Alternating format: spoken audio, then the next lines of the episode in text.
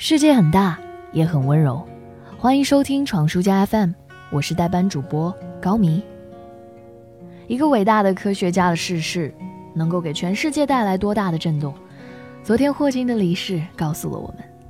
人生终有时，我并没有感到悲伤，并且如果按照所做出的贡献来讲，霍金这一辈子对于人类来说已经活得相当够本了。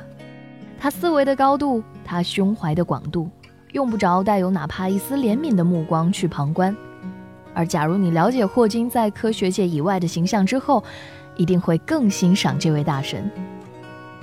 霍金在二十一岁患上渐冻症，全身上下只有三根手指能动，这是我们都知道的。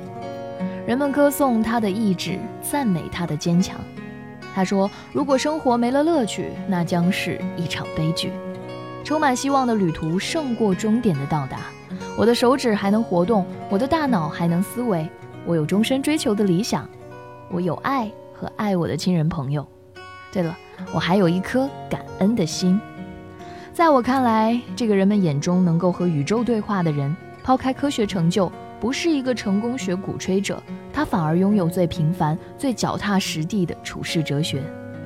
人生应该充满乐趣与希望，从不放弃爱和感恩。这个人带来的启发太大了，不是每个人都能触及霍金智商的脑细胞，但你可以活得和他一样有声有色。有趣的日子，那一定是一个充满情趣的人的日子，那也一定是不舍人间希望、不舍万物趣味的日子。曾经看到有人说：“你怎么还不明白呢？这个世界上有的人就是单身也幸福，恋爱也幸福，结婚也幸福，离婚也幸福。”因为他就是会让自己幸福的人。其实你不理解也正常，因为你就是不幸福，给你什么都不幸福。熟悉霍金的人会评价他爱玩、友善，甚至有点淘气。人们称呼他为无可救药的卖弄风情，是个喜欢在轮椅上舞动的派对尤物。我想这样的称呼绝不会给一个枯燥无味、僵化无趣的人，你说对吧？所以有什么可抱怨的呢？生活当然就是自己的，生活的样子不就是自己的样子吗？面对生活，我想霍金先生对于生死的态度或许能给我们启发，借此与你共勉。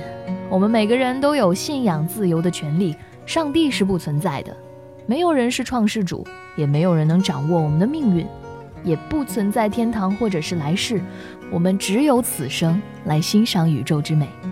正因如此。我非常感恩。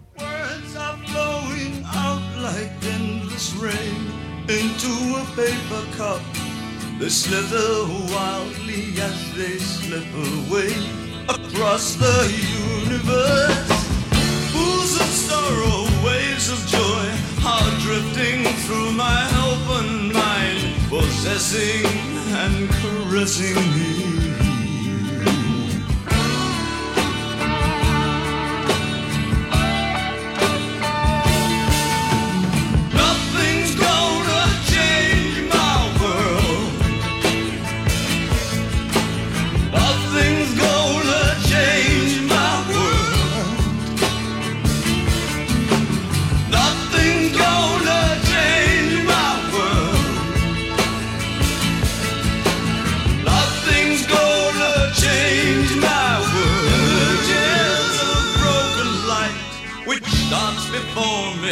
Like a million eyes. They call me on and on across the universe.